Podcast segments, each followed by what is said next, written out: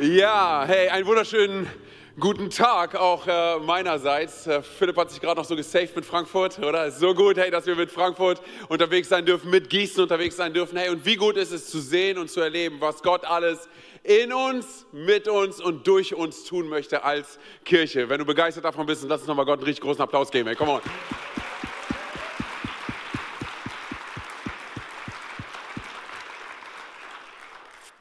Hey, ich will direkt starten mit, mit einer kleinen Geschichte.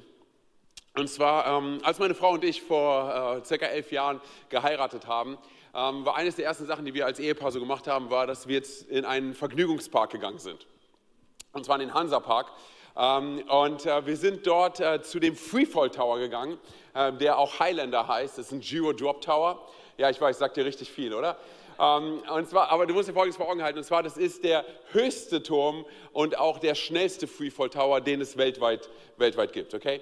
Das heißt, okay, wir sind, wir sind da hingegangen, ähm, sind mit verschiedenen Sachen dort gefahren. Und dann waren wir bei diesem, bei diesem Freefall Tower. Und ich will dir ganz kurz erklären, wie das dort abgeht. Und zwar, du stellst dich an und dann, wenn du dran bist, ähm, setzt du dich außerhalb des Turms auf, ähm, auf, so einen, auf so einen Sitz, dann kommt so die Gurte runter. Und dann fährst du 120 Meter in die Höhe und wenn du oben bist, dann drehen sich sozusagen die Sitze, ähm, dass du so einen Panoramablick bekommen kannst, der wirklich cool ist, weil ich meine, du bist an der Ostsee, so, ne, wenn die Sonne scheint so weiter, kannst du richtig genießen. Ähm, und dann irgendwann mal hörst du ein Klicken und du fällst in die Tiefe mit 120 Kilometern pro Stunde. Ein Spaß für die ganze Familie, oder? Genau. Und ich habe das einige Male im Vorfeld mit meinen Freunden schon gemacht und ähm, dann, wie gesagt, war ich auch mit meiner Frau da und wir, wir hatten Riesenspaß. Und so, ne? so, nun zehn Jahre später waren wir wieder dort und äh, wir haben unsere Kinder geparkt und waren so ein bisschen so, kommen auf alte Zeiten, als wir noch keine Kinder hatten und tun lassen konnten, was wir wollten. Ähm, und äh, wir sind dann mit verschiedenen Sachen gefahren und so und äh, dann sind wir bei dem Freefall Tower wieder gelandet und dachten, okay, hey, kennen wir ja schon, also machen wir das einfach nochmal. Wir haben uns angestellt, ähm, äh, ich habe mich dann an diesen, in diesen Sitz reingesetzt und du musst dir vorstellen, Alina und ich, wir haben keine Plätze nebeneinander bekommen, sondern zwischen uns war so ein 10-, 11-jähriger Junge. Okay? Das heißt, ich sitze hier, hier sitzt so dieser Teenie und dann sitzt dort und dann sitzt dort meine Frau. So, dann kommen die Bügel runter, ähm, alles safe, alles äh, zu und so weiter und dann ähm, fährst du halt langsam nach oben.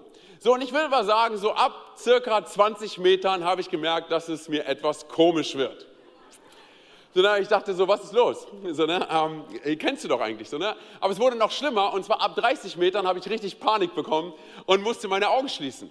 So, ne, und, und, das war der Punkt auch, wo, wo ich so war, was machst du hier? Warum bist du eigentlich hier? Warum tust du das? Oder warum genießt du nicht einfach, warum genießt du nicht einfach den Tag? So, ne, und dadurch, dass ich meine Augen geschlossen habe, habe ich nicht mitbekommen, dass meine Frau die ganze Zeit zu mir rübergeschaut hat und so war, Antonio, Schatz, so, ne? ich habe es nicht gecheckt. Der Typ neben uns, also dieser Teenie, der war so, ja, nee, Schatz hat ausgecheckt, der ist nicht mehr da.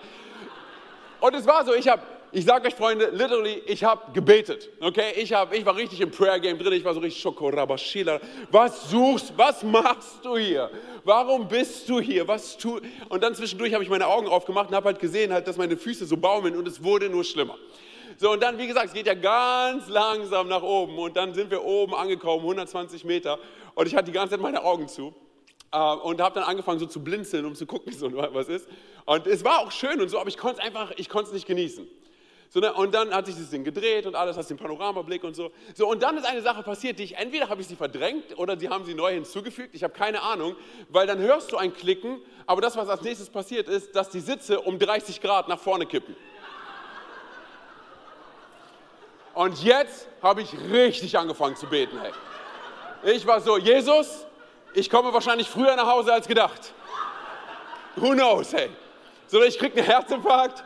So, ich war, ey, wirklich, ich war, das waren so richtig ernsthafte, so äh, Flugzeugturbulenzengebete. So, weißt du, so, wenn du so, Jesus, ich habe Kinder. Komm on, so, dann bring mich, bring mich nach Hause, so, ne? Also nicht da, aber hier so nach Hause, zu meiner, zu meiner Familie. So, also wie gesagt, ich war, ich war durch, so. Und dann irgendwann mal kam, in Anführungszeichen, das befreiende Klicken. Und wir sind runtergerast. Und meine Frau war so, wuhu!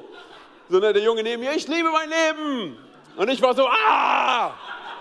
So, ich übertreibe nicht. Ich übertreibe nicht. Wir kommen unten an. So, ne, und kennst du das so, wenn deine, wenn deine Füße so schlottern? So deine, genau so bin ich ausgestiegen. Meine Frau kommt auf mich zu. Sie hat gesehen, dass ich bleich bin. Ich meine so, hey, ist alles in Ordnung? Deine Augen waren die ganze Zeit zu. Ich habe ihr gesagt, hör zu, zwei Worte. Nie wieder. Nie wieder. Ich hänge noch eins dazu, nie freaking wieder, okay? Sondern warum erzähle ich das? Und zwar aus folgendem Grund, ähm, weil umso älter wir werden, seien wir ehrlich, umso älter wir werden, merken wir, wir sind nicht unzerbrechlich. Okay? Umso, es ist so. Umso, umso älter ich werde, umso mehr merke ich, hey Mann, wir sind zerbrechlich als Menschen, oder? Ich bin nicht mehr so selbstbewusst, wie ich gewesen bin mit 20 Jahren. Sondern, und es ist verrückt, weil, weil irgendwann stehst du morgens auf und du merkst, du bist älter geworden und du merkst, hey, irgendwie war, irgendwas hat sich verändert und der Mensch ist nicht unzerstörbar und du bist nicht unzerstörbar und du bist nicht unbesiegbar. Seien wir ehrlich, wir leben oft so, als wären wir unzerstörbar und als wären wir unbesiegbar, aber wir sind es nicht. Der Mensch ist sterblich und der Mensch ist, er ist zerbrechlich. Und seien wir ehrlich, auch an dieser Stelle, wir sitzen ja auch alle im selben Boot. Es ist völlig egal, was, was für einen Karrieresprung du gemacht hast, völlig egal, was für ein Auto du fährst, es ist völlig egal, wie reich du bist, völlig egal, wie dein Name ist. Seien wir ehrlich, hey, ein Anruf von unserem Hausarzt nach unserem Checkup und alles hat sich verändert. Bei jedem von uns. Oder ein Anruf aus dem Krankenhaus, ein Anruf vom Doktor und alles, alles hat sich verändert. So, und deshalb ist es wichtig, hey, sich über die Ewigkeit Gedanken zu machen. So, und, und ich sage dir ganz ehrlich, und das ist das, was, was ich dir und mir mitgeben möchte, ähm, worüber wir uns Gedanken machen müssen, ist folgendes. Und zwar, das, was du und ich heute über die Ewigkeit glauben, entscheidet darüber, wie wir leben. Oder? Wir befinden uns jetzt in dieser grandiosen Serie. Das Leben nach dem Tod. Und ich finde, der Titel ist super, oder? Das Leben nach dem Tod. Und wir haben letzte Woche eine mega Message gehört von, von Stefan Sommerfeld über den Himmel. So, und heute wollen wir über eine Thematik reden, die die Bibel als die Hölle bezeichnet. Die Hölle. So, und ich weiß, das ist der Punkt, an dem du dich zu deinem Freund umdrehst, der heute zum allerersten Mal hier ist und du sagst ihm, es ist nicht immer so. Komm in zwei Wochen wieder, okay? Sondern aber hey, ich will dir eine Sache sagen, das, was du über uns als Kirche wissen sollst, ist folgendes. Und zwar, hey, wir sind eine Jesus-fokussierte Kirche. Okay, wir sind eine Jesus-zentrierte Kirche, sondern wir lieben Jesus, wir lieben das Leben, wir glauben daran, dass Jesus uns das Leben geschenkt hat. Ich bin ein Jesus-Kerl. Okay, Jesus hat mein Leben verändert. Er ist der Grund, warum ich morgens aufstehe. Er hat mir Hoffnung gegeben, er hat mir Perspektive gegeben. Und wenn du das glaubst, dann sag doch bitte Amen, oder? Sondern das ist, das ist unsere Ausrichtung, oder?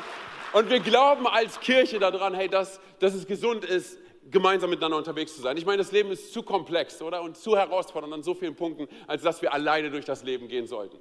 Sondern ich glaube daran, dass, das Gott, dass Gott dir zu viel Wert beispricht und zuspricht, ähm, dass er sagt, hey, geh nicht allein durch das Leben, sondern wir glauben an diese Idee von Beziehung, oder? Dass, wir, dass, wir, dass wir ein Beziehungsgeflecht haben, wo wir auch über Themen reden können, hey, die herausfordernd sind, wie dieses Thema, oder? Ich meine, aber unsere Gesellschaft klammert dieses Thema über den Tod eigentlich schon fast aus, obwohl es so wichtig ist, oder? Wenn wir über die Ewigkeit, über die Ewigkeit nachdenken. Deshalb, ich will dich ermutigen, dich einfach zu entspannen hey, und dein Herz weit zu machen für das, was, was Gott für dich und für mich vorbereitet hat. Egal, ob du was mit Gott am Hut hast oder, oder nicht. Und zudem, ey, die letzte Katze, die wir geopfert haben, das ist schon Ewigkeiten her. Immer Spaß. Das machen wir nicht. Nur Meerschweine. Nein, ich mache Spaß. Ich, Spaß. ich habe zwei Meerschweine. Sie heißen Schnuffi und Puffi. Und es hat absolut gar nichts mit meiner Predigt zu tun. So, kommen wir zurück. Also, hey, wir wollen uns anschauen, was sagt, was sagt die Bibel, was sagt, was sagt das Wort Gottes, was sagt das Wort Gottes über, über die Hölle. So, ne, und ich sage dir ehrlich, es ist, es ist ein herausforderndes Thema. Es ist auch für mich ein herausforderndes Thema. Aber weißt du, was ich auch glaube, und zwar, dass es ein herausforderndes Thema für, für Jesus gewesen ist, über die Hölle zu sprechen. Und dennoch hat er über 30 Mal über die Hölle gesprochen. Des Weiteren musst du dir vor Augen halten, dass die Bibel insgesamt über 160 Mal über das Thema Hölle spricht. Jesus hat öfters über die Hölle gepredigt als über den Himmel. Und er hat das nicht getan, ganz kurz, er hat das nicht getan, um uns zu ärgern und er hat das nicht getan, um uns Angst zu machen. Nein, nein, nein, ganz kurz. Das ist, was wir mitnehmen müssen und was wir verstehen müssen. Jesus hat über die Hölle gesprochen, weil er nicht möchte, dass auch nur eine einzige Person dort landet. Ich meine, in den drei Jahren seines Dienstes hat er, wie gesagt, über 30 Mal, 33 Mal über die Hölle gepredigt. So, du kannst also davon ausgehen, dass er im Schnitt einmal im Monat über die Hölle gepredigt hat. Über die Hölle gesprochen hat. Es hört sich heftig an, oder? Ich frage mich, wie viele von uns in seine Kirche gehen wollen würden, oder? Sondern es ist, es ist herausfordernd. Und dennoch können wir uns vor Augen halten, hey, dass Gott, er ist, Jesus ist so voller Annahme und so voller Güte und so voller Liebe und so voller, und so voller Gnade. Und er möchte nicht, er möchte nicht dass wir an diesen, dass wir an diesen, an diesen Ort gelangen.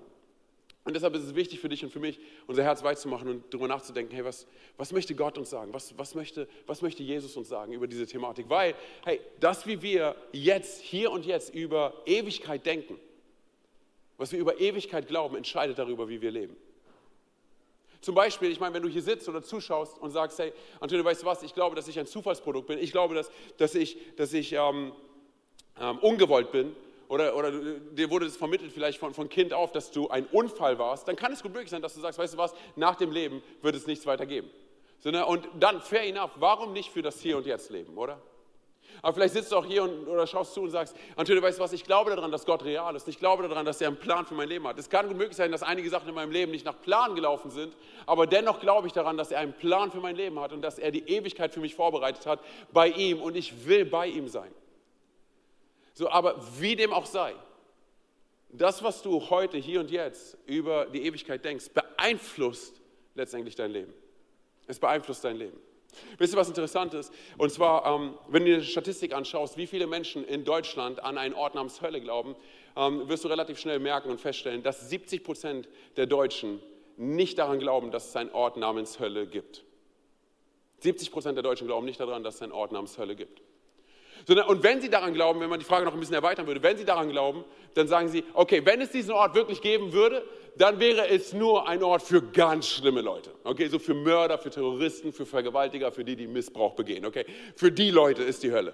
So, aber die meisten Leute denken, hey, ich bin, aber ich bin gut. So, ne? Ich meine, die Hölle ist definitiv was für die, aber nicht, nichts für mich, weil die meisten Leute in unserer Gesellschaft und weltweit glauben, hey, wir, wir sind gut, wir, sind, wir gehören zu dem guten Teil. Okay, wir gehören nicht zu diesen, zu diesen schlimmen Leuten. Deshalb, deshalb werden wir die Hölle nicht sehen. Die Sache ist nur, ist nur folgendes, und zwar, ähm, das Konzept geht nicht ganz auf. Das Problem bei der ganzen Sache ist nämlich, ähm, dass diese Leute nicht der Maßstab dafür sind, wo du und ich die Ewigkeit verbringen. Und du und ich, wir sind auch nicht der Maßstab dafür, wo wir die Ewigkeit verbringen. Es gibt nur eine einzige Person in diesem Universum, der der Maßstab dafür ist, wo wir die Ewigkeit verbringen. Und das ist Gott höchstpersönlich, weil er die Ewigkeit erschaffen hat. So deshalb lass uns schauen, was sagt, was sagt Gott, was sagt Jesus zu der, zu der Ewigkeit. Und zwar, wir springen gemeinsam rein in Matthäus 7 die Verse 13 bis 14. Und zwar, lass uns sehen, was da steht. Geht durch das enge Tor, sagt Jesus, denn das Tor zum Verderben ist breit und ebenso die Straße, die dorthin führt. Viele sind auf ihr unterwegs. Okay, es hört sich ganz anders an als das, was die meisten Leute denken, oder? So ist nicht nur ein Ort für, für ein paar Leute, für ein paar schlimme Leute. Nein, nein, viele sind auf dem Weg dorthin. Sondern und dann fügt er noch hinzu, doch das enge Tor und der schmale Weg führen ins Leben und nur wenige nur wenige finden, finden diesen Weg. Sondern lass es mich so ausdrücken. Und zwar, ähm, stell dir vor, ich bin der Teufel. Ich bin es nicht, okay, entspann dich. Aber stell dir vor, ich bin, ich bin der Teufel. Was wäre eine gute Strategie, um so viele Menschen wie möglich in die Hölle zu bekommen? Wahrscheinlich den Leuten klarzumachen, dass dieser Ort nicht real ist. Oder dass dieser Ort nicht existiert. Und wenn er existiert, hey, dann ist er nur etwas für ein paar wenige Leute, oder? Also ich meine, der größte Trick des Teufels war es, den Leuten klarzumachen, dass er nicht existiert, oder? Dass die Leute denken, nee, nee, das ist ein Märchen, oder? So, was wäre eine gute Strategie? Eine gute Strategie wäre es, den Leuten klarzumachen, hey Mann, die Hölle ist kein großer Deal. Okay, man muss dir keine Gedanken machen. Mach dir keine Gedanken über die Hölle. So, und was wäre die Quintessenz daraus? Es wäre so, dass die meisten Leute dann denken würden, okay, hey, dann kann ich mein Leben so leben, wie ich es leben möchte. Sondern mir ist egal, was Gott für mich will oder was er für mich getan hat. Und sehr wahrscheinlich wären wir dann an der Stelle auch etwas selbstgerecht und wir wären sehr selbst sehr selbstzentriert. Und es könnte zu einer Frage führen, die sehr tough und sehr dramatisch ist. Und zwar folgende Frage zu stellen. Antonio, hey, wenn doch dein Gott so gut ist, an den du glaubst, und so voller Gnade und so voller Liebe und so voller Güte, warum sollte er auch nur einen einzigen Menschen in die Hölle schicken? Und ich will dir gleich die Frage beantworten, aber bevor ich das tue, ähm, lass uns mal schauen, was die Bibel dazu sagt, okay? Lass uns die Bibel diese Frage vielleicht selber für sich beantworten. Weil ich glaube folgendes, und zwar, hey, es ist ein toughes Thema und ein herausforderndes Thema, okay? Das ist nicht das spaßigste Thema, das ist nicht das sexieste Thema, worüber man reden kann, oder? Sondern aber, und das ist das, was wir verstehen müssen, hör mir zu, wenn du und ich, wenn du und ich die Realität der Hölle nicht akzeptieren, werden wir niemals verstehen, wie gut Jesus wirklich ist. Wenn wir die Realität der Hölle nicht akzeptieren, werden wir nicht verstehen, warum das Evangelium eine gute Botschaft ist. Und deshalb lasst uns, lasst uns reingehen in die Bibel und lasst uns schauen, was, was sagt die Bibel über die Hölle. Okay? Und dafür möchte ich gemeinsam mit euch in, in Lukas 16 ab Vers, ab Vers 19 reinspringen, was dort geschrieben steht, was Jesus dort erzählt. Und zwar, es war einst ein reicher Mann, der kleidete sich in Purpur und feinstes Leinen und der Tag für Tag im Luxus lebte. Okay, ganz kurz. Also du musst dir vorstellen, dieser Typ, von dem hier die Rede ist, der ist, der ist richtig reich. Okay, er ist so reich wie die Kardashians, wie Mark Zuckerberg, wie, wie Elon Musk zusammen, okay? So, er ist richy rich. Okay, er ist richtig reich. Okay, lass uns weitergehen. Nächster Vers. Okay, vor dem Tor seines Hauses aber lag ein schwerkranker Bettler namens Lazarus. Sein Körper war über und über mit Geschwüren bedeckt. Er wäre froh gewesen, wenn er seinen Hunger mit dem hätte stillen können, was vom Tisch des Reichen fiel. Aber nur die Hunde kamen und leckten an seinen Wunden. Ganz kurz Pause hier. Und zwar, ähm, du musst dir vorstellen, also das, was dieser Mann namens Lazarus, dieser Arme möchte, er möchte eigentlich nur die, nur die Reste, die vom, vom Tisch fallen. Sogar weniger als das, nur die Brotkrumen. Und du musst dir vorstellen, in der damaligen Zeit war es so, wenn du so Kardashian-mäßig reich bist, dann hast du deine Hände beim Essen nicht ähm, gesäubert mit, mit einem Tuch oder sowas, sondern du hast Brot genommen und damit deine Hände abgetupft und sauber gemacht. Und die Krumen, die an der Stelle halt auf den Boden fallen, das hätte man als barmherzigen Akt den Hunden überlassen. So das, was dieser Lazarus möchte, ist nur diese Brotkrumen. Okay? Und dann gehen wir weiter. Schließlich starb der Arme, er wurde von den Engeln zu Abraham getragen und durfte sich an dessen Seite setzen. Auch der Reiche starb und wurde begraben. Im Totenreich litt er große Qualen. Als er aufblickte, sah er in weiter Ferne Abraham und an dessen Seite Lazarus. Vater Abraham, rief er, hab Erbarmen mit mir und schicke Lazarus hierher. Lass ihn seine Fingerspitze ins Wasser tauchen und damit meine Zunge kühlen, denn ich leide entsetzliche, Qualen in diesem in diesem Feuer. Okay, bevor wir hier weitergehen, ich möchte ein paar Insights zu dieser Geschichte geben. Und zwar zum einen, das müssen wir verstehen. Diese Geschichte ist kein Gleichnis. Es ist eine wahre Begebenheit. Es ist kein Beispiel, was Jesus bringt. Jesus erzählt des Öfteren Gleichnisse und Beispiele, aber jedes Mal, wenn er das tut, steht auch in der Bibel geschrieben, im Neuen Testament geschrieben, ähm, und Jesus erzählte das Gleichnis von. So, oder er fing an zu erzählen und sagte, es war wie bei. Und des Weiteren hat er selber keine Namen benutzt in diesen Gleichnissen. So, hier lesen wir von einer realen Person, die gelebt hat. Wir wissen nicht wann. Aber sie hatte einen realen Namen und sie landet an einem realen Ort namens Hölle. Okay, das ist eine, eine wahre Begebenheit, die Jesus hier erzählt. Des Weiteren musst du dir vor Augen halten, ähm, dass das Neue Testament über 30 Mal auf, auf einen Ort namens Hölle verweist und es verbindet mit Feuer. Darüber hinaus redet Jesus selber über 19 Mal über die Feuer der Hölle. Und das beendet die ganze Debatte darüber, ähm, ob die Hölle ein Ort der Qualen und Leiden ist. Und jetzt lesen wir hier von Qualen und Leiden. Und ich will dir sagen ganz kurz, was es aus dem Griechischen übersetzt heißt. Und zwar, wenn wir Qualen und Leiden ähm, davon lesen, bedeutet es übersetzt, dass es Schmerzen sind, die du bei deiner schlimmsten Krankheit, die du dir nicht mal vorstellen kannst, hast. Darüber hinaus sind Schmerzen wie bei einer Folterung. So, wenn die Rede ist von Feuer, ist es so heißes Feuer, so wird es übersetzt aus dem Griechischen, so heißes Feuer, dass Eisen schmilzt.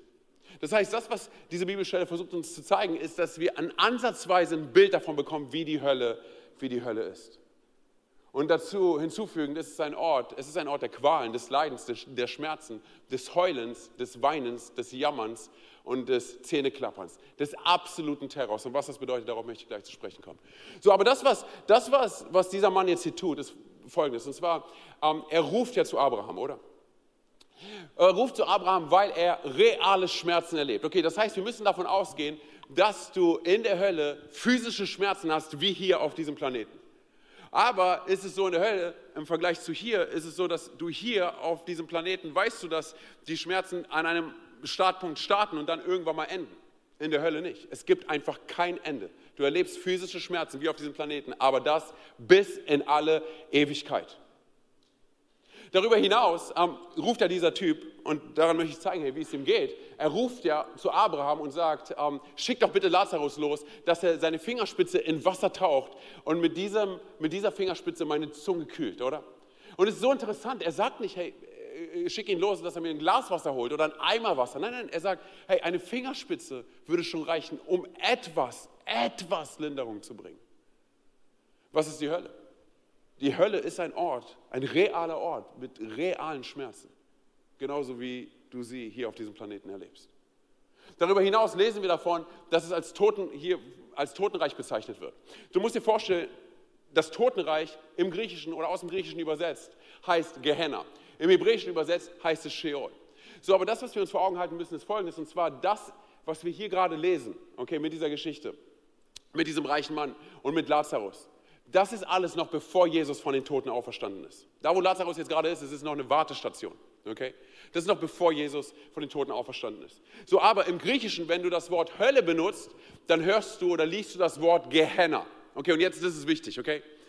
Und zwar Gehenna bezieht sich auf einen realen Ort namens Hinnon, der außerhalb von Jerusalem ist, außerhalb der Stadtmauern von Jerusalem. Das heißt, wenn Jesus davon redet, er bezieht sich auf einen realen Ort, der südlich von Jerusalem ist. Und was passiert dort? Und zwar, es ist dort, es herrscht dort ein ununterbrochenes Feuer. Es ist sozusagen wie die Müllverbrennungsanlage von Israel. Okay? Du musst dir vor Augen halten, dass die Leute, sie haben dort ihren Müll hingebracht, sie haben dort ihr Abwasser hingebracht. Deshalb wurde das Feuer die ganze Zeit am Brennen gehalten. Okay?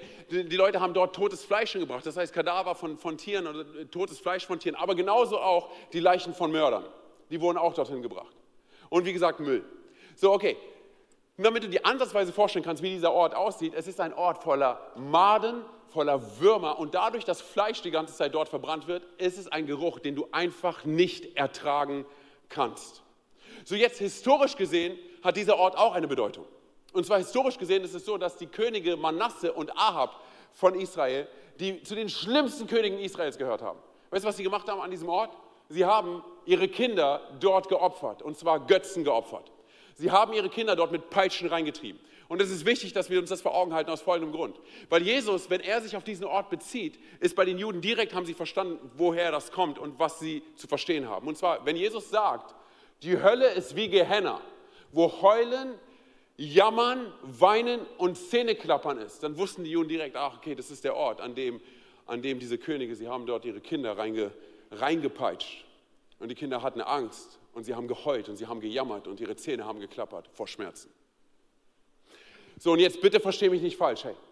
Jesus erzählt das nicht, um dir und mir Angst zu machen. Ganz kurz, das, was wir verstehen müssen, ist Folgendes. Und zwar, Jesus erzählt das und redet von der Hölle. Weil er sagt, hör zu, ich bin bereit, mein Bestes dafür zu geben. Hör mir gut zu. Ich bin bereit, meine Herrlichkeit und den Himmel und den Thron und die Krone zurückzulassen, um auf diesen Planeten zu kommen, um in deine Nachbarschaft zu kommen, und ich bin bereit, mein Leben für dich zu geben. Ich bin bereit, mein Bestes für dich zu geben, damit du diesen Ort namens Hölle niemals erlebst. Damit du ihn niemals siehst. Also was ist die Hölle? Gemäß dem, was wir in der Bibel lesen, ist die Hölle ein Ort ununterbrochenen, endlosen, ewigen Feuers, quälenden Schmerzen und Leiden, die wir nicht definieren können. So, nun lass uns zurück in die Geschichte gehen. Und zwar dieser Mann, er ruft ja, er ruft ja zu Abraham. Und dann, er sagt folgendes zu Abraham. Lass uns nochmal in den nächsten Vers gehen. Und zwar, er sagt, daraufhin sagte der reiche Mann, bitte Vater Abraham, schicke Lazarus zum Haus meines Vaters. Ich habe nämlich noch fünf Brüder, er soll sie warnen, damit sie nicht auch an diesen Ort der Qual kommen. Das heißt, das, was dieser Typ tut, ist folgendes. Und zwar, er sagt, Abraham, tu etwas, damit meine Lieben, die, die mir am Herzen liegen, damit sie diesen Ort niemals sehen und niemals erleben. Tu etwas. Das heißt, du musst dir vor Augen halten, hey, dass dieser Ort der Hölle, ist ein Ort, an dem du bei vollem Bewusstsein bist. An dem wir bei vollem Bewusstsein sind. Das heißt, du hast doch all deine Erinnerungen.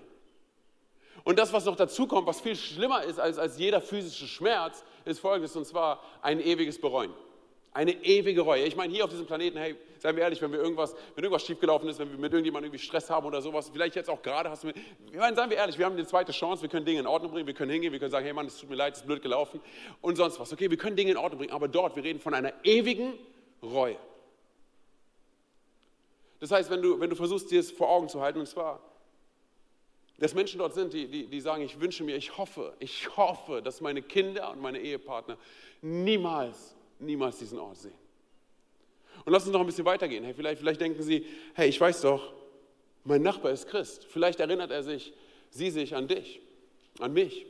Und die sagen, hey Mann, ich weiß doch, er, er, oder sie ist Christ. Hey, hey vielleicht geht er oder sie zu, zu, zu, meiner Familie, vielleicht klingelt er mal an der Tür, vielleicht kümmert er sich um sie, vielleicht erzählt er ihnen von Jesus, vielleicht gibt er ihnen diese Hoffnung, vielleicht erzählt er ihnen von der Ewigkeit, vielleicht lädt er oder sie sie ein zum Gottesdienst oder zum Weihnachtsgottesdienst oder wo auch immer. Vielleicht vermittelt er ihnen diese Hoffnung. Oder die Leute denken, nein, keiner wird kommen. Keiner wird zu meiner Familie gehen. Weil ich weiß, dass mein Nachbar Christ ist, aber das Einzige, was er mit mir diskutiert hat, war, ob ich richtig geparkt habe oder falsch. Ich erinnere mich nur an Diskussionen über Lautstärke. Ich erinnere mich nur an Diskussionen, ob ich äh, ein Paket annehmen soll von Amazon oder nicht. Ich, erinnere mich nur an Diskussionen über, über politische Einstellungen, politische Gesinnungen. Ich, ich, erinnere mich nicht daran, dass er oder sie mir von Jesus erzählt hat. Ich erinnere mich daran, dass er oder sie mir vermittelt hat, dass ich für Jesus nicht gut genug bin, dass ich nicht ausreiche, aber niemals davon, dass, dass Gott real ist und dass, er, und dass er mich liebt. Lass mich an einem anderen Beispiel festmachen, was ich meine. Und zwar, stell dir vor, du gehst jetzt gleich nach Hause und du stehst in deiner Straße und du siehst, dass eines der Häuser von deinen Nachbarn brennt. Ich wette mit dir, zu 100 Prozent, jeder von uns wäre bereit, direkt zu handeln. Jeder von uns wäre direkt bereit, sein Handy rauszuholen und zu sagen, ich rufe die Feuerwehr an, ich rufe die Polizei an, oder? Ich glaube, sogar einige von uns wären bereit, ins Haus reinzurennen, um Leute, um Leute zu retten, oder? Keiner, seien wir ehrlich, keiner von uns würde einfach nach Hause gehen, Tür abschließen, sich auf die Couch setzen, Netflix anmachen und sagen, ach, whatever, kümmert sich schon jemand anderes drum. Nein, keiner von uns. Hey, wir würden direkt handeln, oder? So, und jetzt mal eine, ganz kurz eine schockierende, vielleicht eine provokante Frage. Warum ist es mit dem Leben nach dem Tod nicht so? Wenn es um dieses doch so wichtige Thema geht. Lass mich noch einen Schritt weiter gehen. Kann es sein, dass du und ich, dass wir die Lüge vom Teufel geglaubt haben oder angefangen haben, sie zu kaufen für unser Leben, hey, dass die Hölle kein realer Ort ist? Dass wir uns keine Gedanken darüber machen müssen, dass es nur ein Ort ist für ein paar wenige Leute? Kann es sein, dass der Teufel es geschafft hat, die Hölle in unserem Hinterkopf so weit zu verfrachten, dass es einfach für uns kein großer Deal mehr ist? Dass wir uns, dass wir uns keine Gedanken mehr darüber machen? Weil, seien wir ehrlich, die Tage von jedem Menschen auf diesem Planeten sind gezählt. Die Tage von jedem Menschen hier in diesem Raum sind gezählt. Ich sage es immer wieder, zwei Dinge sind safe, gerade in Deutschland, oder? Dass zwei Sachen an unserer Tür klopfen. Das Finanzamt und der Tod. Oder Steuer und der Tod kommen definitiv, oder? Was ist, was ist passiert, dass, dass, wir, dass wir diese Realität irgendwie irgendwohin verfrachtet haben, wo wir nicht mehr drüber nachdenken? Wenn wir weiter in diese Geschichte gehen, sehen wir Folgendes, und zwar, dass dieser reiche Typ, ähm, er geht voll und ganz davon aus, dass es gerecht ist, dort zu sein, wo er ist.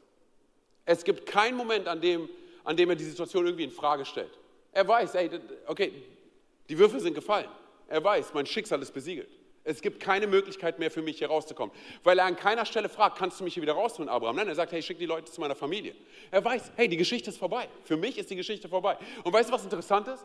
Dass er auch an keiner Stelle irgendwie Gott verurteilt dafür. Er sagt nicht, hey Gott, das ist aber unfair, dass ich hier bin.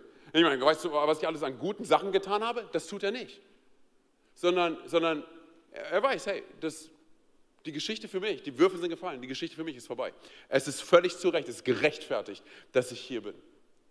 So, aber dann bittet er ja drum, oder? Hey, schick doch Leute in das, in das Haus, in das Haus meines Vaters. Zu meinen fünf Brüdern, oder? Und daraufhin antwortet Abraham folgendes, du siehst es gleich, die Verse 28 bis 29. Und zwar, Abraham sagt zu ihm, ähm, hör zu, ähm, deine Familie, sie haben, sie haben Moses und die Propheten. Okay, ich will dir ganz kurz erklären, was, was damit gemeint ist. Und zwar, das, was, worauf sich Abraham hier bezieht, ist das Alte Testament, ist die Tora, ist das Gesetz. Okay, du hast die fünf Bücher Mose und dann theologisch gesehen hast du die kleinen und die großen Propheten, die den Rest geschrieben haben. Okay, das heißt, Abraham sagt, hey Mann, Sie haben, Sie haben das Alte Testament, Sie haben die Tora.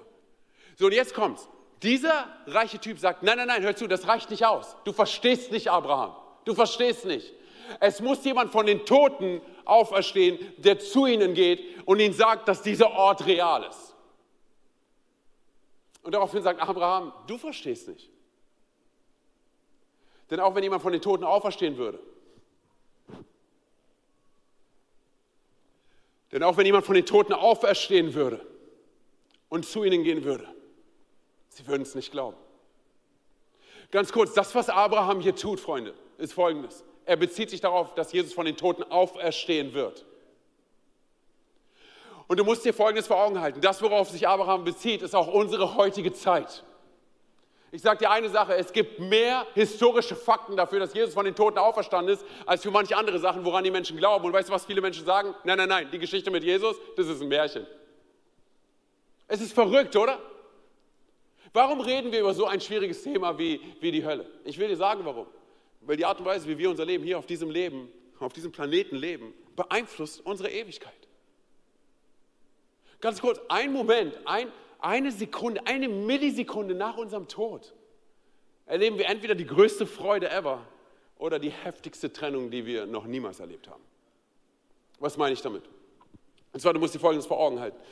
Ähm, Nach wissenschaftlichen Erkenntnissen zu urteilen, ist es so, dass der Mensch, er braucht zwei physikalische Eigenschaften, ähm, um mentale Stabilität zu erleben. Und zwar, er braucht Licht und festes Fundament. Okay? Festes Fundament, sich an etwas festhalten können, stehen können, setzen können. So, warum Licht? Und zwar aus folgendem Grund. Wenn du zum Beispiel ähm, in einen dunklen Raum gehst, wenn du zum Beispiel in einen Keller hineingehst oder sowas, musst du ja Licht anmachen, um dich irgendwie orientieren zu können, oder? Weißt du was? Die Bibel spricht davon, in Matthäus 8, dass die Hölle ein Ort anderer Finsternis ist. Ich versuche es an folgendem Beispiel festzumachen. Und zwar, ich erinnere mich daran, dass ich in Berlin mal in so einem, in so einem Dunkelrestaurant gewesen bin. Okay, das heißt, ich wurde dort sozusagen mit Kellnern, die blind waren, an meinen Tisch gebracht und sie haben mir das Essen gebracht. Und du musst dir vorstellen, wir sind in diesen Raum reingegangen und der war riesig. Ich habe nur Geräusche gehört, ich habe nur Menschen gehört, die miteinander geredet haben, aber du kannst absolut gar nichts sehen. Deine Augen versuchen sich die ganze Zeit auf etwas zu fokussieren, aber du siehst gar nichts, es ist finster. Und du kannst dich null orientieren. Und dann irgendwann mal ist, ganz kurz, für eine Millisekunde ist der Spalt aufgegangen von der Küche und ich habe gesehen, hunderte von Köpfen. Aber es war eine Millisekunde. Und ich, ich sage dir Folgendes, und zwar, das, was du und ich brauchen, um uns orientieren zu können, ist Licht. Glaub die Lüge nicht, dass die Hölle eine große Party ist, wo du mit deinen Freunden abhängst. Du wirst niemals jemand anderen dort sehen. Wir werden niemals jemand anderen dort sehen. Ich sage dir warum. Und zwar, weil die Bibel davon spricht, dass die Ewigkeit, in der Ewigkeit gibt es keine Sonne, wie hier auf diesem Planeten mit Sonne und Mond und so weiter. In der Ewigkeit gibt es keine Sonne. Es gibt im Himmel Gott, der das Licht selbst ist. Er ist, er ist das Licht in Person. Deshalb wird es dort keine Sonne geben. Aber folgendes ist der Fall. Gott ist nicht in der Hölle. Und deshalb wirst du nichts sehen können. Absolut gar nichts. Das Einzige, was du erlebst, ist heulen, schreien, jammern, was du hörst und schreckliche Schmerzen und das in alle Ewigkeit. Des Weiteren ähm, brauchen wir festes Fundament oder Stabilität sondern die Bibel spricht davon in Offenbarung 9, 11, 17, 20, davon, dass, dass die Hölle, es ist eine endlose Grube. Das heißt nicht nur, dass du nichts mehr anfassen kannst und auf etwas stehen kannst oder dich hinsetzen kannst, sondern du wirst dazu auch, auch nichts sehen. Okay? Und es ist nur eine, eine Grube, ein endloses, ein endloses Fallen. Darüber hinaus braucht der Mensch, um emotionale Stabilität zu erleben, Folgendes, und zwar Ruhe und Hoffnung. Ruhe und Hoffnung. Ich weiß nicht, ob du das kennst, diese Situation, hey, wenn, wenn du so richtig herausgefordert bist und irgendwie nicht zum Schlafen kommst, wenn du Schlafmangel erlebst, okay? Ich weiß nicht, vielleicht kennt es irgendjemand, dass du, du kannst einfach ab einem bestimmten Punkt kannst du nicht mehr klar denken. Oder deshalb benutzt man ja auch ähm, Schlafentzug als Foltermethode, oder? Und einige Eltern werden wissen, wovon ich rede. Ich sage nicht, dass deine Kinder dich foltern, aber wir kennen es, wenn du ab einem bestimmten Punkt, du kannst, du kommst nicht zum Schlafen, du kommst nicht zur Ruhe. Und das, was wir erleben, ist dann emotionale Breakdowns, oder? Und das, was wir brauchen, ist, hey, einfach nur mal fünf oder zehn oder Minuten oder 20 Minuten einfach mal wieder schlafen, einfach kurz zur Ruhe kommen, damit wir wieder on track kommen können. Ganz kurz, die Bibel spricht davon, in Offenbarung 14, Vers 11, dass es ein Ort der ewigen Unruhe und des Unfriedens ist. Und dann, wie gesagt, Hoffnung. Das, was wir brauchen, ist Hoffnung. Weißt du, was verrückt ist, ey? Und zwar Menschen, die depressiv sind und suizidal sind oder sich auch das Leben nehmen. Und ich, ich meine, ich habe Freunde auch in meiner Umgebung, die, die genau das versucht haben. Du musst dir Folgendes vor Augen halten. Und zwar, sie haben ab einem bestimmten Punkt die Lüge des Teufels geglaubt, dass es keine Hoffnung mehr für sie gibt. Nun ist die Wahrheit, wir haben auf diesem Planeten noch Hoffnung. Du hast doch eine Möglichkeit, oder? Du hast noch eine zweite Chance, oder? wir können zu Gott gehen, oder? Aber die Bibel spricht davon, dass, dass die Hölle ein Ort der absoluten, endlosen Hoffnungslosigkeit ist. Das heißt, du wirst jetzt, wo wir hier auf diesem Planeten sind, sagen, hey Mann, ich muss noch dieses Projekt zu Ende bringen und ich habe noch das und du, du, du arbeitest mit, mit Momenten oder sagst, hey, wenn das vorbei ist, dann. Ganz kurz, geh davon aus, dass es in der Hölle niemals wieder diesen letzten Moment geben wird. Auch nach 10.000 Jahren nicht. Und das ist, was wir dort erleben, oder? Ruhelosigkeit, Hoffnungslosigkeit. Keine Stabilität, weder mental noch, noch emotional. Also was ist die Hölle? Die Hölle ist ein Ort der ewigen Trennung und vor allem der ewigen Trennung von Gott, von Gott höchstpersönlich. Ganz kurz auch hier, glaub die Lüge nicht, dass die Hölle eine verrauchte Bar ist, wo du die ganze Zeit mit deinen Freunden Poolbillard spielen kannst. Du wirst niemals jemanden dort sehen. Es ist eine absolute Einsamkeit und Isolation in alle Ewigkeit. So, und nicht nur, dass wir getrennt sind von sozialen Geflechten, so die Gott erschaffen hat, oder? Dass wir gemeinsam miteinander unterwegs sind Nein, nein, nein, es ist eine absolute Trennung von Gott. So, und ich würde sagen sogar, das ist der Anfang von allen leidenden Qualen. Und zwar aus folgendem Grund. Hey. Weil Gott, er ist der Inbegriff von Liebe, von Güte, von Gnade, von Annahme, von Erbarmen, oder? Er ist der Inbegriff von all dem. All das Schöne, ganz kurz, all das Schöne, was du auf diesem Planeten siehst und genießen kannst und, und, und um, für dein Leben so annehmen kannst, all das Schöne es kommt von Gott. Es, es, ist letztendlich ein, Gott ist ein, oder das, was wir hier erleben, ist ein Abbild von dem, wer Gott ist, von seinem Charakter, Leidenschaft oder Begeisterung. All das, was wir hier genießen, all das, wo wir Vergnügen haben, ist es ein Abbild dessen, wer Gott ist. So, aber jetzt kommt's. Gott und seine Präsenz ist nicht in der Hölle. Sein lebensschaffender Geist ist dort nicht. Das heißt ganz kurz, wenn dort kein Licht herrscht, dann herrscht dort die Finsternis. Das bedeutet, ganz kurz, keine Begeisterung, keine Leidenschaft, kein Lachen, keine Freude, keine Freundschaften, keine, keine Kreativität, hey. keine Wärme, kein Licht, keine Gnade, kein Erbarmen, keine Liebe, keine Güte, keine Großzügigkeit, keine Barmherzigkeit in alle Ewigkeit. So, wir fragen uns, okay, hey, wie kann, wie kann Gott einen Menschen dorthin schicken? Lass mich dir sagen, dass die Hölle niemals erschaffen worden ist für den Menschen. Niemals sondern die Hölle wurde erschaffen, damit Gott gerecht, hör mir zu, damit Gott gerecht mit dem Teufel umgehen kann. Du und ich, wir haben an so vielen Stellen, das hat vielleicht auch was mit den Medien zu tun und so weiter, wir haben so ein, so ein verqueres Bild vom Teufel. Wir denken, er ist ein harmloser Typ mit, mit, einem, mit einem roten Anzug und roten Strumpfhosen und einer Missgabel und, und zwei Hörnern und vielleicht noch einem roten Gesicht. Ganz kurz, nichts könnte von der, von der Wahrheit entfernter sein. Er ist nicht harmlos. Er ist die Bosheit in Person. Er steht hinter jedem Terror, hinter jedem Horror, er steht hinter jedem Schmerz, hinter jeder Krankheit, hinter jedem Missbrauch, hinter jedem Mord. Deshalb verstehe ich manchmal auch nicht, wenn, wenn, wenn Leute sich zum Beispiel so Horrorfilme reinziehen und sowas. Ich will ganz kurz, hey, nichts gegen Horrorfilme, wenn du sowas anguckst, ich meine, jeder steht und fällt selber vor Gott. Sondern aber wenn es darum geht, dass Menschen gequält werden in Filmen, ganz kurz, und wir kämpfen ja nicht gegen Fleisch und Blut, ich weiß, wir kämpfen nicht gegen die Regisseure und sowas, aber wir kämpfen gegen die Mächte, die dahinter stehen. Wer steht hinter diesem Film? Hey? Wer, womit füllen wir unsere Seele? Und wenn es nicht Gott ist, warum fülle ich mein Herz damit und meine Seele damit? Bitte verstehe Folgendes, es ist kein Spiel, was wir machen. Hey. Die Agenda des Teufels ist es, dein und mein Leben zu vernichten. Okay, warum? Weil er dich hasst. Weißt du warum? Weil die Bibel davon spricht, dass du und ich nach dem Ebenbild Gottes erschaffen worden sind. Nach dem Ebenbild Gottes designt worden sind. Das heißt, jedes Mal, wenn der Teufel uns anschaut, weißt du, wen er sieht? Er sieht das Ebenbild Gottes. Er sieht etwas Göttliches und er hasst es. Das heißt, er will alles daran setzen, dein und mein Leben kaputt zu machen. Er will alle, ich meine, die Bibel spricht ja von ihm als den Drachen, oder? Als den Dieb, oder? Als den Feind. So, er, er kommt, um was zu tun. Er kommt, um deine Hoffnung zu killen. Er kommt, um deine Ehe kaputt zu machen. Er kommt, um dir die Freude zu stehlen. Er kommt, um dich finanziell in den Ruin zu bringen. Er kommt, um deine Familie und deine Kinder anzugreifen. Und natürlich lesen wir in Johannes 10, Vers 10 auch, warum ist Jesus gekommen? Um dir Fülle zu bringen um dir ein Leben in Überfluss zu bringen. Nein, nein, ganz kurz, das, was wir verstehen müssen, ist, die Hölle, die Hölle wurde designt für, für den Teufel. Offenbarung 20, Vers 10. Wurde designt für den Teufel. So, okay, aber warum schickt Gott dann, wenn er doch so liebevoll ist, Antoni, warum schickt Gott dann die Menschen in die Hölle? An so einen schrecklichen Ort. Lass es mich dir sagen. Ganz kurz, aber ich will es ich kurz erklären. Und zwar eines der größten Geschenke, die Gott den Menschen machen konnte im Schöpfungsprozess war folgendes. Und zwar, dass er uns den freien Willen gegeben hat. Uns den freien Willen geschenkt hat. Ich mache es an einem Beispiel fest. Wenn du zum Beispiel vor deiner Spielmaschine stehst, hast du jemals schon deine Spielmaschine, hast du ihr applaudiert und ihr gesagt, dass sie einen guten Job macht dafür, dass sie das Geschirr spült? Ja, standst du da und hast gesagt, wow, super, mega Miele, super AEG oder was auch immer.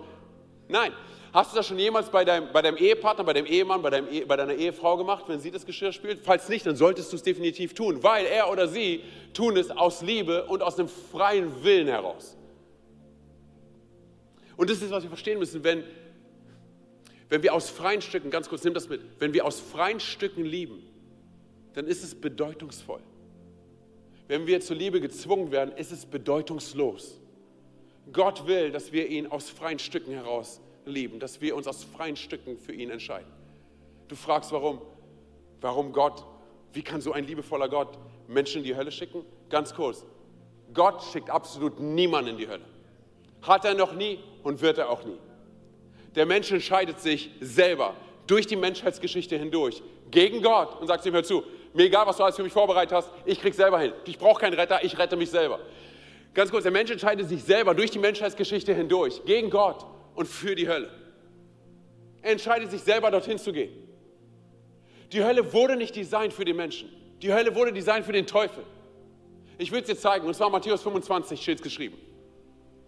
Dann wird er zu denen auf der linken Seite sagen, also Gott, geht weg von mir, ihr seid verflucht, geht in das ewige Feuer. Und jetzt kommt's, das für den Teufel und seine Engel bestimmt sind. Ganz kurz, hey, das, was Sie verstehen müssen, ist folgendes, und zwar, die Hölle wurde erweitert, weil der Mensch sich dazu entscheidet, dorthin gehen zu wollen. Und deshalb sage ich ganz ehrlich, die taffe und dramatische Frage ist nicht, wie kann Gott einen Menschen dorthin schicken? Nein, das ist eine ganz andere. Wenn Gott doch so liebevoll ist, und so voller Gnade und so voller Güte und so voller Annahme und so voller Barmherzigkeit für dich. Johannes 3, Vers 16. Wir haben es vorhin gelesen und gehört, oder? So sehr hat Gott die Welt geliebt, dass er seinen eingeborenen Sohn gegeben hat, damit jeder, der an ihn glaubt, errettet wird und nicht verloren geht. Wenn Gott doch so voller Liebe ist, wie kann es sein, dass der Mensch sich gegen Gott entscheidet und für die Hölle? Das ist die dramatische Frage. Wir denken, Gott schickt Menschen in die Hölle. Wir haben keine Ahnung. Wir denken, Gott ist gegen uns. Wir haben keine Ahnung, hey. Wir haben keine Ahnung, wie sehr Gott uns liebt. Wisst ihr, ich erwische mich dabei, wie ich manchmal im Zimmer von meinen Kindern stehe, während sie nachts schlafen. Und ich schaue sie mir an. Und ich erwische mich dabei, wie ich sage, du hast keine Ahnung. Ich schaue meine Tochter an und sage, du hast keine Ahnung. Du hast keine Ahnung, wie sehr ich dich liebe. Du hast keine Ahnung, was ich alles für dich tun würde. Weißt du was, ich frage mich, wie oft Jesus in unserem Zimmer, in unserem Apartment, in unserer Wohnung steht und sagt, weißt du was, du hast keine Ahnung, wie sehr ich dich liebe. Du hast keine Ahnung, wie weit ich bereit bin, für dich zu gehen. Ich bin bereit, mein Leben für dich zu geben, damit du niemals an diesen Ort gelangst. Weil ich dich so sehr liebe. Du fragst dich, wie sehr Gott dich liebt. Lies Johannes 14. Da steht geschrieben, wie wunderbar der Ort ist, den Gott designt hat und kreiert hat für dich und für mich, damit wir in aller Ewigkeit bei ihm sind. Er ist verrückt, Church, er ist verrückt danach, dass du und ich zu ihm nach Hause kommen.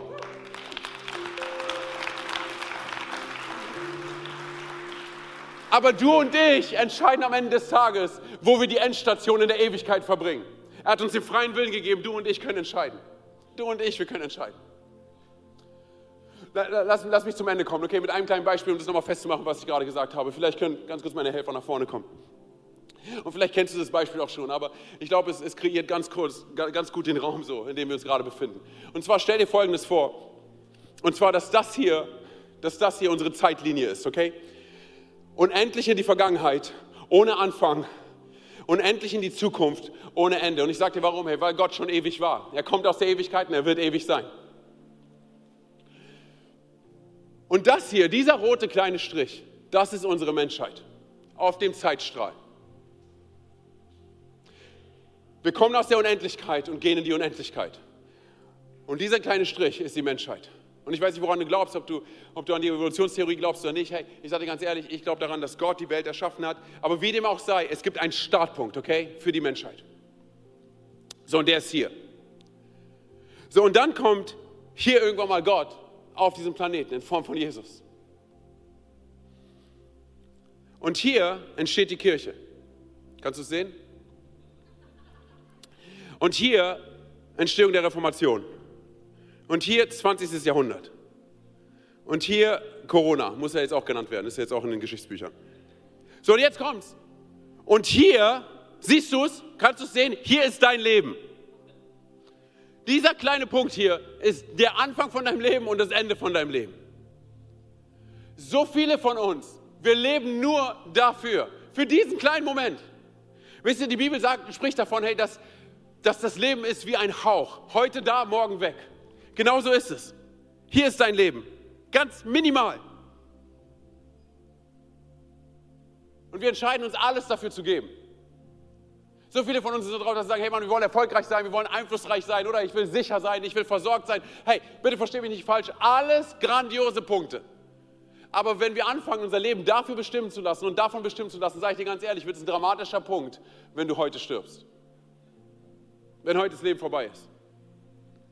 Und dann gibt es andere Punkte, oder? Die uns frustrieren, die uns herausfordern, oder? Wir schauen auf unser Bankkonto oder das Auto ist schon wieder kaputt oder unser Chef frustriert uns oder unser Ehepartner oder unsere Kinder oder unsere Freunde oder unsere Nachbarn. Mal ganz kurz eine Frage. Wenn all diese Sachen im Vergleich zu der Ewigkeit nicht wirklich zählen, warum mich dann jetzt aus der Bahn werfen lassen? Was zählen all die Sachen, die mich frustrieren, die mich an meine Grenzen bringen, im Vergleich zu dem, was die Ewigkeit sagt? Und ich will dich und mich ermutigen, Folgendes zu machen. Und zwar, dass wir sagen, hör mir zu, Church, dass wir sagen, ich will mein Leben hier in der Art und Weise leben, dass es hier einen Unterschied macht. Ich will mein Leben hier, diese paar Jahre, die ich habe, auf diesem Planeten, ich will sie in der Art und Weise leben, dass es hier einen Unterschied macht, dass es hier zählt. Hey. Und was zählt? Die Art und Weise, Dankeschön, hey, die Art und Weise, wie, wie wir mit unseren Kindern umgehen, die Art und Weise, wie wir mit unseren Ehepartnern umgehen. Oder wie viel Zeit wir verbringen. Oder ich meine, ganz kurz, wie viel Zeit verbringen wir vor Social Media, vor dem Fernseher, vor YouTube? Ich meine, ganz kurz, wie oft hängen wir in TikTok rum und, und wir scrollen durch irgendwelche Stories? Ganz kurz, wenn Zeit, wenn Zeit nicht maximiert wird, hier auf diesem Planeten, sondern eher minimiert und es um die Ewigkeit geht, was tue ich auf diesem Planeten, hey, dass es einen Einfluss hat auf die nächsten Generationen und auf meine Ewigkeit? So, was zählt? Wem, wem vermittle ich Hoffnung? Mit wem rede ich über Jesus? Darüber, dass er real ist, darüber, dass er lebt, darüber, dass er auferstanden ist, darüber, dass er einen Plan für dein Leben hat. Mit wem rede ich darüber? Von wem teile ich, ganz kurz, wem teile ich meine Geschichte, das, was Gott in meinem Leben getan hat? Wo vermittle ich Hoffnung? Wo, wo, wo bin ich bereit, großzügig zu investieren? Weil, seien wir ehrlich, keiner von uns kommt in der Ewigkeit an und wird sagen, weißt du was, hätte ich mal weniger gegeben hätte ich mal weniger investiert. Hätte ich mal weniger an Kraft und Zeit da rein investiert. An Finanzen da rein investiert. Wäre ich mal weniger großzügig gewesen. Nein, nein, nein, wir werden in der Ewigkeit ankommen und sagen, hey, hätte ich mal, ich hatte so viele Möglichkeiten, einen Unterschied zu machen. Und deshalb du und ich, wir müssen uns fragen, hey, was zählt wirklich? Hey? Was zählt wirklich? Und ich will es beenden mit, mit einem Bibelvers, und zwar 2. Korinther 14, und es fasst ganz gut zusammen, wo wir uns befinden, okay? äh, sorry, 2. Korinther 4. Und zwar steht geschrieben, deshalb lassen wir uns von dem, was uns, come on Church, deshalb lassen wir uns von dem, was uns zurzeit so sichtbar bedrängt, nicht ablenken, sondern wir richten unseren Blick auf das, was jetzt noch unsichtbar ist. Denn das Sichtbare, come on Church, das Sichtbare, es vergeht, doch das Unsichtbare, es bleibt in Ewigkeit. Das heißt, Unsere Perspektive muss über den Moment hinausgehen. Das ist das, was wirklich zählt. Das ist es, was wirklich zählt. Amen. Amen. Lass mich noch eine, eine ganz kurze Geschichte erzählen, hey. Um, ähm, und dann bin ich am Ende. Und zwar, wenn du dich fragst und du sagst, du sitzt jetzt hier und sagst, Antonio, gibt es eine Möglichkeit für mich, zu diesem Gott zu kommen? Ich meine, hat er einen Plan für mein Leben? Es sieht nicht so aus. Ich meine, interessiert er sich überhaupt für mich? Lass mich dir anhand von dieser Geschichte zeigen, hey, wie sehr Gott an dir interessiert ist. Und zwar es ist so, und du kannst gerne googeln, 1987 ist eine Maschine aus Detroit gestartet mit der Nummer 225. 156 Passagiere waren, waren an Bord. Und nachdem dieses Flugzeug gestartet ist, kurze Zeit später ist es wieder abgestürzt. Und von diesen 156 Personen, Passagieren, ist nur eine, hat nur eine Person überlebt. Und zwar die kleine Cecilia. War ein kleines Mädchen. Und du musst dir vorstellen, sie war so unversehrt, dass als die Ersthelfer gekommen sind zu diesem Wrack, dass die Ersthelfer gedacht haben, dass sie ein Kind von den Ersthelfern sei, bis sie dann verstanden haben, dass dieses Mädchen in, in diesem Flugzeug gesessen hat und überlebt hat. Und ich will dir sagen, warum sie überlebt hat. Und zwar, weil ihre Mutter bereit gewesen ist, in dem Moment, als sie gemerkt hat, dass dieses Flugzeug, dass es nicht gut landen wird, dass es abstürzen wird, sich abzuschnallen, sich über das Kind zu werfen, da wieder anzuschnallen und nur aufgrund dessen hat Cecilia überlebt. Du fragst dich, wie sehr Gott an deinem Leben interessiert ist? Genauso. Er ist bereit, alles für dich zu geben. Er ist bereit, sein Bestes zu geben und er war bereit, sein Leben für dich und für mich zu geben.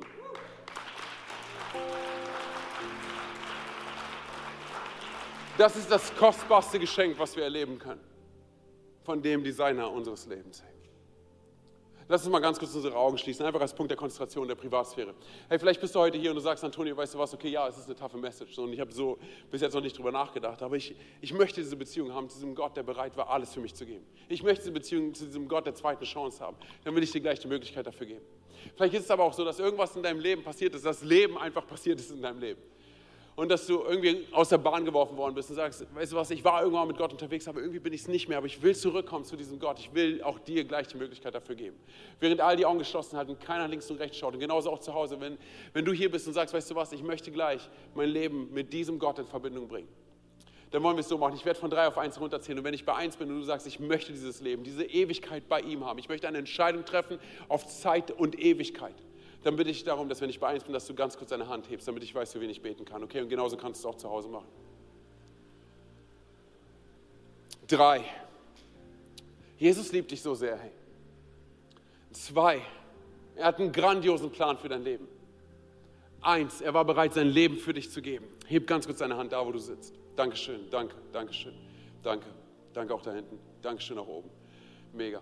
Ihr könnt die Hände wieder runternehmen, genauso auch zu Hause. Hey, und wir könnt die Augen wieder öffnen. Wir wollen es so machen. Ich will von hier vorne ein Gebet formulieren. Und wir beten es alle als Kirche nach, okay? Und es geht hier nicht um Frömmigkeit, nicht um Religiosität, sondern es ist ein Statement, was wir setzen. Von dem, was gerade in unserem Herzen passiert ist, dass wir, dass wir es mit unserem Mund artikulieren, okay? Also sprecht mir nach. Jesus. Come on, loud and proud. Jesus. Ich gebe dir mein Herz und alles, was ich bin. Bitte verzeih mir, wo ich vor dir weggerannt bin. Bitte verzeih mir, wo ich Schuld auf mein Leben geladen habe. Ich komme heute zurück zu dir. Und ich glaube daran, dass du am Kreuz für meine Schuld gestorben bist. Dass du am dritten Tag von den Toten auferstanden bist. Und dass du jetzt zur Rechten des Vaters sitzt. Sei du von nun an mein Gott, mein König und meine Nummer eins. Und die ganze Kirche sagt, Amen, Amen. Komm mal, lass uns aufstehen. Lass uns Gott mal einen richtig großen Applaus geben. Im Himmel ist Party. Komm mal, lass uns laut werden mit dem Himmel. Komm on.